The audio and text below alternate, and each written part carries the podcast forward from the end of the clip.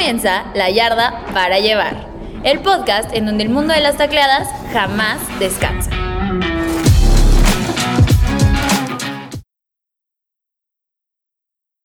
Sean todos bienvenidos a su podcast favorito de fútbol americano, La Yarda para Llevar, en donde les traemos un análisis mucho más meticuloso y un poco a profundidad sobre todo lo que está pasando en esta nueva temporada de NFL, de NCAA, de absolutamente todo alrededor del mundo del deporte de las tacleadas. Pero no estoy solo, me acompañan Maffer y nuestro nuevo integrante, que igual le vamos a estar haciendo unas cuantas novatadas ahí en el futuro, a mi querido Mike Cepeda. ¿Cómo estás, Mike? Hey, ¿qué tal? Todo bien, todo cool, todo bastante emocionado por este primer episodio. Qué bueno, qué bueno, bienvenido. Y Maf, ¿tú cómo andas? Súper contenta, creo que eh, este episodio está variado, hay cosas ahí medio curiosas que vamos a estar discutiendo, entonces emocionada. Por supuesto, ahorita vamos a andar con un poco de prueba y error a ver qué tal nos sale este tipo de dinámica, ya que vamos a empezar con algo completamente nuevo y vamos a analizar las franquicias de la NFL. En este caso vamos a hablar de los Bears de Chicago, así como lo ha estado haciendo Pro Football Focus, y ver qué es lo que ellos pueden hacer tanto esta temporada como la próxima para poder arreglar la franquicia sin tener que oprimir el botón de pánico.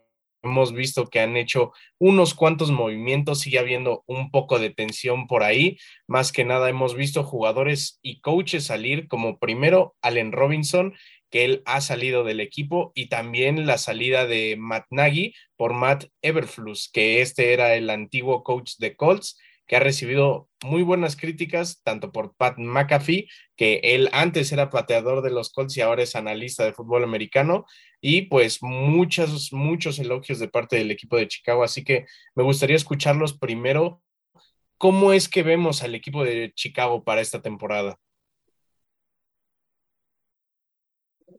yo comienzo con esta parte, eh, pero yo personalmente a Chicago, la verdad lo veo como un equipo que ya está pensando en la siguiente temporada, ¿sabes? O sea, con lo que tiene ahorita Chicago, a mí se me hace muy difícil que, o sea, verlo como un equipo siquiera competitivo. O sea, realmente me gusta mucho Justin Fields. Justin Fields me parece un gran coreback de la camada que vino el año pasado. Para mí es un top 3 de esos corebacks. Me emociona mucho lo que tiene Justin Fields, pero, o sea, justo, ¿no? La partida de Allen Robinson a los Rams es algo que definitivamente va a afectar este equipo, porque pues más allá de Darnell Mooney y Montgomery en, en, la posición de corredor, creo que no hay, no hay mucho en la ofensa para estos Bears. Y en cuanto a defensiva, pues, o sea, realmente se me vienen muy pocos nombres a la mente, ¿no? O sea, Robert Quinn, Roquan Smith, que quiere una salida de, de Chicago. Entonces, la verdad, se veo muy complicada este año particularmente para, Estoy completamente de acuerdo contigo. Creo que este año va a ser más que nada, pues bien lo decía el head coach, para probar a Justin Fields. Sí, sí va a ser su coreback del futuro, porque al final, pues esa es la apuesta. Fue la razón por la que tradearon la onceava pick con los gigantes de Nueva York en el draft del año pasado.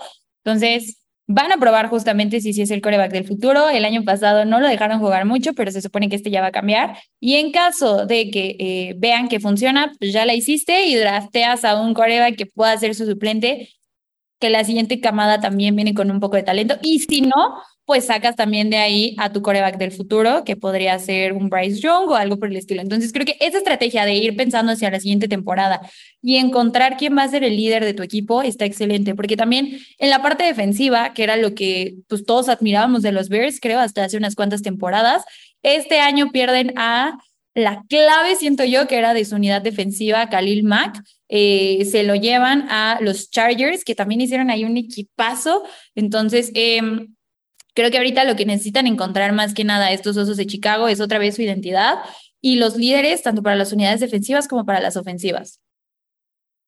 Por supuesto, este equipo está en medio de una gran, gran, gran transformación y siento que lo están haciendo de una manera correcta, la verdad, a pesar de que se están yendo nombres grandes, así como mencionábamos a Allen Robinson, en su momento todo lo que sucedió con Khalil Mack, pero también ha habido una reestructuración más allá de los nombres, sino también dentro de la estructura del equipo. Por ejemplo, hace dos años eh, el GM había tenido en el roster a 17 jugadores que tenían más de 30 años. Ahora ya redujeron ese número a 11.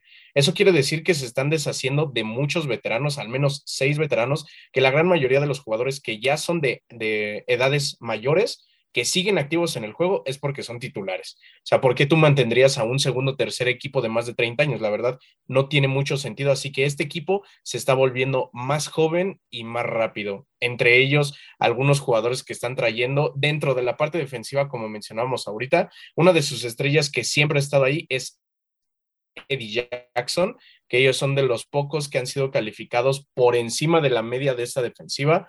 Acaban de traer en la, en la segunda ronda del draft al, al safety Jaquan Brisker y también a Kyle Gordon. Así que estos dos le van a poder ayudar muchísimo a la defensiva del pase, ya que esta, como había mencionado mi buen amigo Mike, ha sido una de las peores unidades, no solamente del equipo, sino que de toda la NFL. Así que poco a poco se están viendo pasos nuevos, pero me gustaría centrarme ahorita un poquito en lo que decía Mav de lo del coreback.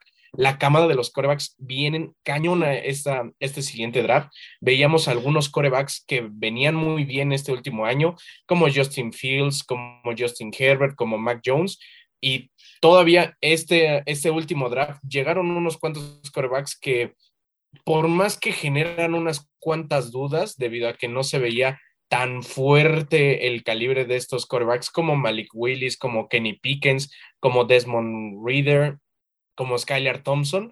No los hemos visto todavía en acción, así que podría ser un poco temprano para juzgarlos, pero ustedes díganme, ¿creen que sería sensato con esta nueva camada que viene, con Spencer Rattler, con Caleb Williams, con Bryce Young, dejar a un lado el proyecto de Justin Fields por un nuevo coreback que casi, casi seguro tiene más talento?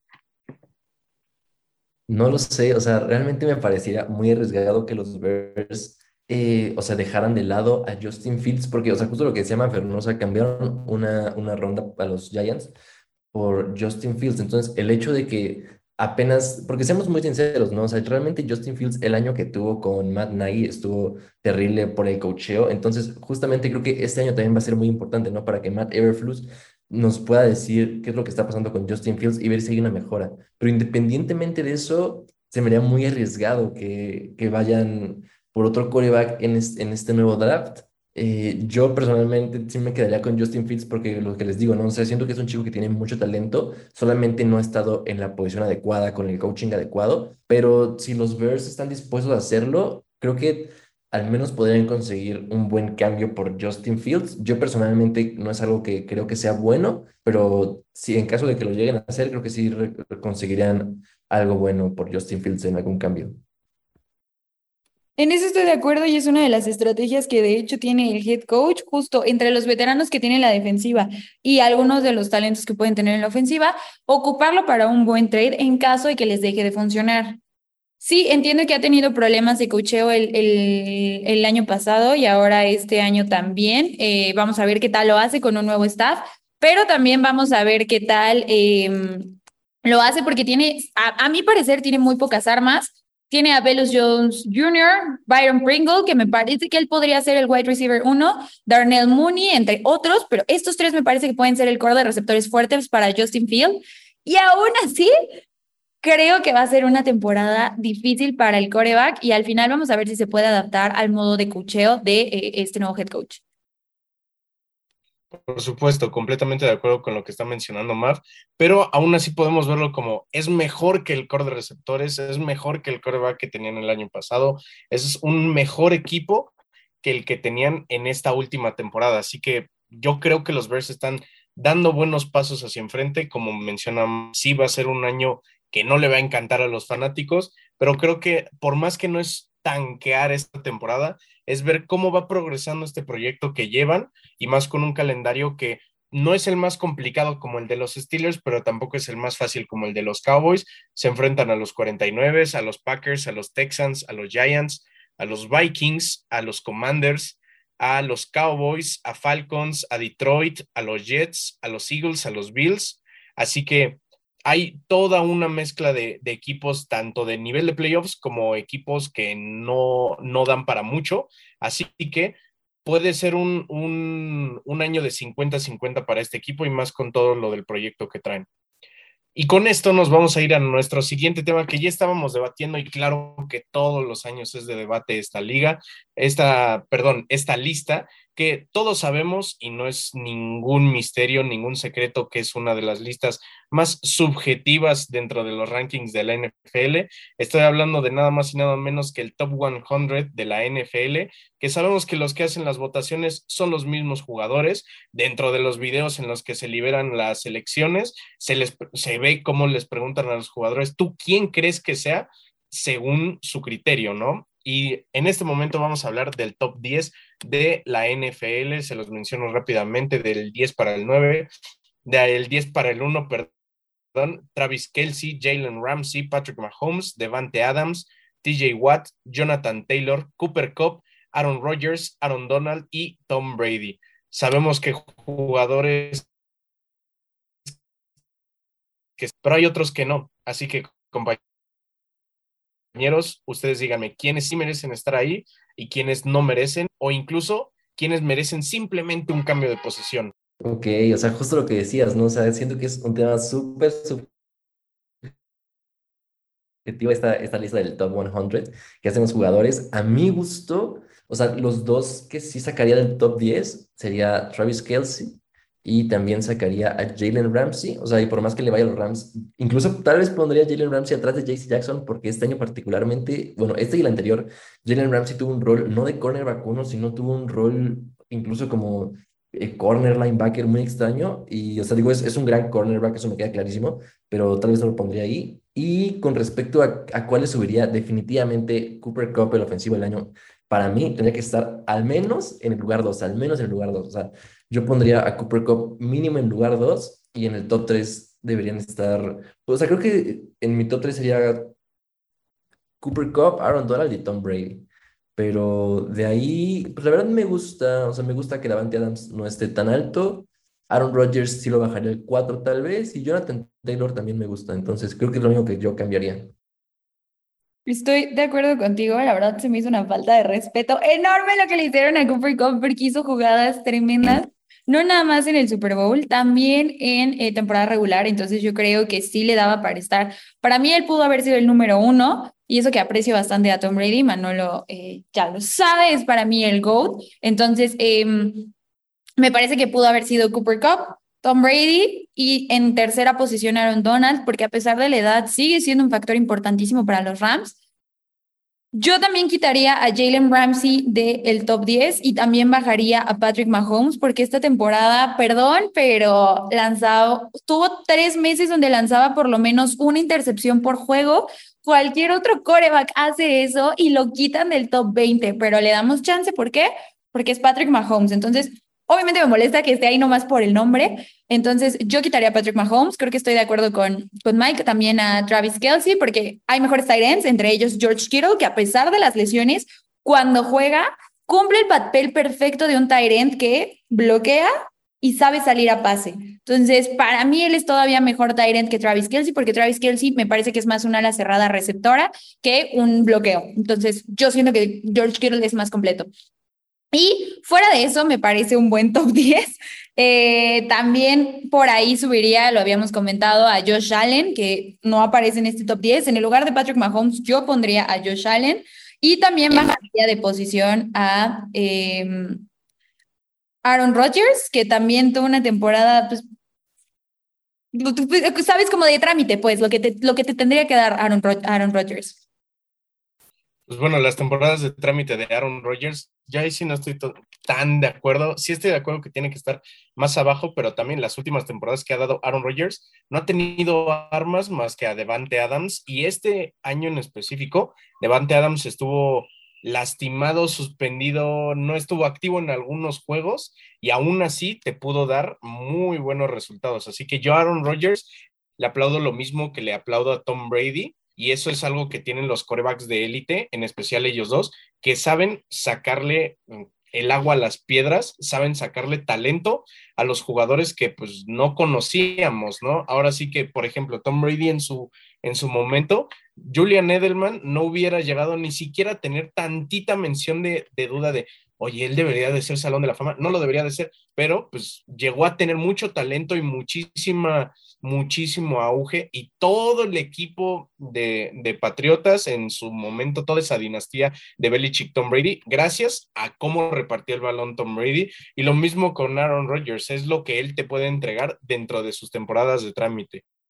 También lo de Travis Kelsey estoy totalmente de acuerdo de sacarlo, pero no por George Kittle, simplemente por las lesiones, yo metería a Trent Williams, ya que una de las líneas ofensivas más fuertes, si no es que la más fuerte de la NFL, es la de San Francisco. Y por supuesto, la base de toda esta es Trent Williams. Y si no es Trent Williams, hubieran metido a Tristan Wirfs, que él también desde que entró a la liga, si no me recuerdo, este fue su segundo o tercer año, él dentro de Bucaneros, él ha demostrado que él es alguien que es muy difícil de ganarle, y él domina dentro del campo de juego. Así que me gustaría ver también esa, ese respeto que se merece la línea ofensiva. Sí, no son muchos nombres que pueden resonar muchísimo, pero se merecen muchísimo respeto y muchísimo, muchísimo más representación dentro del top 10.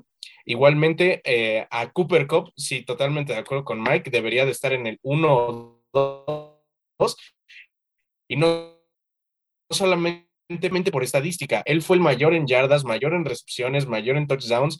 Él se merecía absolutamente todo, merecía ser el MVP, merecía lo que fuera que le llegara en su camino. Ahora sí que Cooper Cup, él demostró ser el mejor jugador de la liga. Y siento que alguien que está un poquito arriba, pero sí se merece estar en el top 10, es Jonathan Taylor. Esto debido al inicio de la temporada. Él poco a poco fue agarrando ritmo pero se tardó unos cuatro o cinco juegos en los que no obtuvo grandes números, pero sí, llegó a ser el mejor corredor de toda la liga. Ahora sí que sabemos que esta, que esta lista puede llegar a ser subjetiva, pero también me gustaría escucharlos ustedes, compañeros. Dentro del top 20 hay otros jugadores como Miles Garrett, que podemos poner en el lugar de TJ Watt, a Derrick Henry, que él es en el número 12, a pesar mil yardas de, eh, de juego terrestre. Así que las lesiones y la inactividad en contra de lo que sí se puede hacer, ¿debería de pesar más o solamente el performance sin importar cuántos juegos? Sí, o sea, creo que es justo un, factor muy importante, ¿no? O sea, como la inactividad que llegan a tener, particularmente Derrick Henry, sí, ¿no? Llegó un, un punto de la temporada en el que no llevábamos ni 10 juegos y Derrick Henry ya estaba rozando, incluso pasando las mil yardas, eh, los touchdowns. Entonces, me parece que particularmente aquí, o sea, sí, justo esa discusión, o sea, talento, números, Derrick Henry lo hizo muy bien, desafortunadamente se lastimó y yo creo que esa lesión sí tiene que ver con que lo pongan en, en ese particular número. Y justo, ¿no? Lo que decían del, top 20 que más me gusta, JC Jackson, definitivamente. JC Jackson está en el número 20 y para mí JC Jackson tiene que estar mucho más arriba, tal vez en lugar 12, algo así. Me, me encanta JC Jackson. Divo Samuel creo que está bien ahí. Shaquille Leonard me gusta donde está en el 19. Micah Parsons tuvo una gran temporada, pero no, no sé, creo que me gusta su lugar donde está. Tyreek Hill Particularmente a mí no me gusta Tyreek Hill tanto, no sé si lo subiría, yo creo que sí lo bajaría, pero un poquito, porque a mi gusto no es como, o sea, la velocidad es lo que lo hace un, un, gran receptor, lo que le, es, le genera esa separación, pero yo creo que con el resto estoy bien, ¿no? Justo esos tres nombres que tengo, Trent Williams, Josh Allen, Miles Garrett y añado a JC Jackson, deberían estar un poco más arriba, justo, ¿no? Lo que decías, de que Trent Williams necesita, a, pesar de que no sea como un nombre sexy, o sea, un nombre de que hoy sí Trent Williams, pero definitivamente es la base de, de esa de los 49ers, entonces definitivamente deberían estar mucho más altos esos nombres. Muy difícil comparar entre posiciones, entre equipos, entre calendarios, pero como sabemos, esta, este ranking, esta lista es 100% subjetiva, pero sí nos da una pequeña idea sobre qué nos depara de la próxima temporada. Hay equipos que no cuentan con ningún solo jugador en esta lista, como Jacksonville, o como Detroit, o equipos que tienen siete u ocho jugadores como los Rams o como Bucaneros, y esto demuestra pues qué equipos son los mejores debido al arsenal de armas, al nivel de talento que tienen todos sus jugadores, y esto se ve incluso desde las prácticas. Los videos que ponían de Jalen Ramsey, incluso para sus highlights del top 10, eran de las prácticas Así básicamente, ni siquiera tenía que ser un partido de playoffs o algo, sino que todo se ve en cualquier momento en cada uno de estos jugadores. Y bueno, como saben, dentro de estos episodios del podcast terminamos con nuestra sección de fantasy. Ya es nuestra tercera semana hablando de esto y cada vez más se acerca este kickoff de la temporada, ya se acercan los drafts de, del fantasy, así que hemos hablado mucho de corredores dentro de este podcast pero Mav nos trajo una idea muy, muy interesante de una estrategia que se puede hacer para los que les toca elegir tarde dentro del mismo draft. Así que Mav, tú dinos qué estrategia nos conviene si es que no alcanzamos al corredor que queríamos. Pues más allá de que no alcances al corredor que querías, eh, depende también cómo quieras armar tu draft. Esta se llama Zero Running Back, no importa si eres la pick número uno o eres la pick número 10, eh, te funciona. Entonces, la estrategia de Zero Running Back es pretty self-explanatory. Em, tomas en las, el chiste es tomar en las primeras rondas al mejor valor de tight ends o wide receiver. Entonces, sabemos que tenemos la santa trinidad de wide receivers en Justin Jefferson, Jamar Chase y Cooper Cup. Y en tight ends puedes agarrar a un Travis Kelsey, Darren Waller, George Kittle, eh, Dawson Knox y también por ahí Kyle Pitts, que son como los primeros tiers. Entonces, entre estos, armar tus tres primeras picks y a partir de la ronda cuatro que empiecen a tener eh, corredores de tier 5 o 6, ir buscando corredores que sí sean trabajo, que te den puntos y sean trabajadores, pero no es lo mismo que si agarraras a un Christian McCaffrey o un Jonathan Taylor, por ejemplo, que están pronosticados para hacer las primeras picks. Entonces, puedes empezar tu draft eh, agarrando a Travis Kells, Después, si va en Snake, probablemente puedas alcanzar por ahí a Jamar Chase o a Justin Jefferson. Y después un tercer wide receiver que también te dé puntos, como lo es Stephon Diggs. Por ahí Hunter Renfro, que también está bien pronosticado, DK Metcalf, entre otros. Y ya hasta tu tercer, hasta tu cuarto pick, buscar corredores, en donde puedes encontrar corredores como Tony Pollard, eh, Chase Edmonds, que después de que cortaron a Sonny Michel puede ser tu, tu running back número uno, Rashad Penny, Está también Nick Chubb, que llega a estar abajo, AJ, Dillon y Clyde Edwards Hiller, serían como el top 5 de corredores que puedes tomar para seguir esta estrategia de zero running back y aún así tener un core muy fuerte en receptores y sacar los puntos.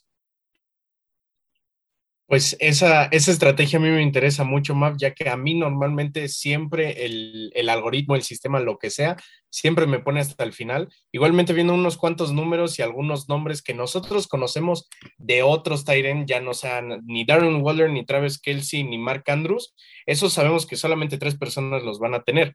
Así que hay algunos otros Tyrants que nos pueden ayudar. Por ejemplo, yo siempre confiaba en Noah Fant debido a las lesiones que había dentro de Denver. Pero lo que ha ido pasando dentro de la pretemporada es que a Noah Fant no le han dado casi nada de oportunidad ahí en, en Seahawks y le están dando la posición a Will Disley, que él ha demostrado ser un excelente Tyrant y él creo que es una opción bastante viable y más para un nuevo equipo dentro del que es Drew, en el que está Drew Locke y en la ofensiva que juega el equipo de Seahawks. Igualmente, también para los Dolphins. Antes tenían a Mike Gesicki, pero poco a poco le está ganando la posición Durham Smithy. Así que también ahí hay algunos cambios. Y dentro de los corredores que, mencionas, uno que siento que no se va a tomar mucho, pero que antes era muy respetado debido por su edad, es, es a, a Raheem Mustard. Él el año pasado estuvo lesionado, pero él ya de 29 años puede que no lo consideren como dentro del top 5, pero no sé, es lo mismo para mí que Christian McCaffrey debido a las lesiones tan constantes que ha llegado a tener dentro de la NFL. Así que para mí es una apuesta muy arriesgada la de McCaffrey. La verdad no me encanta y más con la situación que han tenido con los corebacks. En su momento sí era un, un fuerte de él no salir del campo, pero ahora puede que sea una piedra en el camino para él debido a la carga de trabajo que le pueden llegar a poner, por más que pongan que se está poniendo súper trabado en los entrenamientos, puede que esto sea muy complicado para su salud. Pero ahora sí que queda en sus manos. Esta semana va a estar llenísima de drafts de fantasy para absolutamente todos. Nosotros en la yarda tendremos el nuestro. También ahí les compartiremos cómo quedan nuestros equipos, cómo queda nuestra rivalidad y nuestro calendario entre nosotros. Así que esténse atentos en todas nuestras redes sociales, en arroba la yarda guion bajo oficial en Instagram y tanto en Facebook como en Twitter como arroba la yarda oficial. Y no olviden escuchar nuestros Facebook Lives todos los viernes a la una de la tarde dentro de nuestro Facebook Live de arroba la yarda oficial. Así que esto ha sido todo por nuestro tercer episodio de La Yarda para Llevar y hasta luego. Esto fue La Yarda para Llevar, el podcast en donde el mundo de las tacleadas jamás descansa. Escúchalo en exclusiva a través de Frecuencia SEM y plataformas digitales.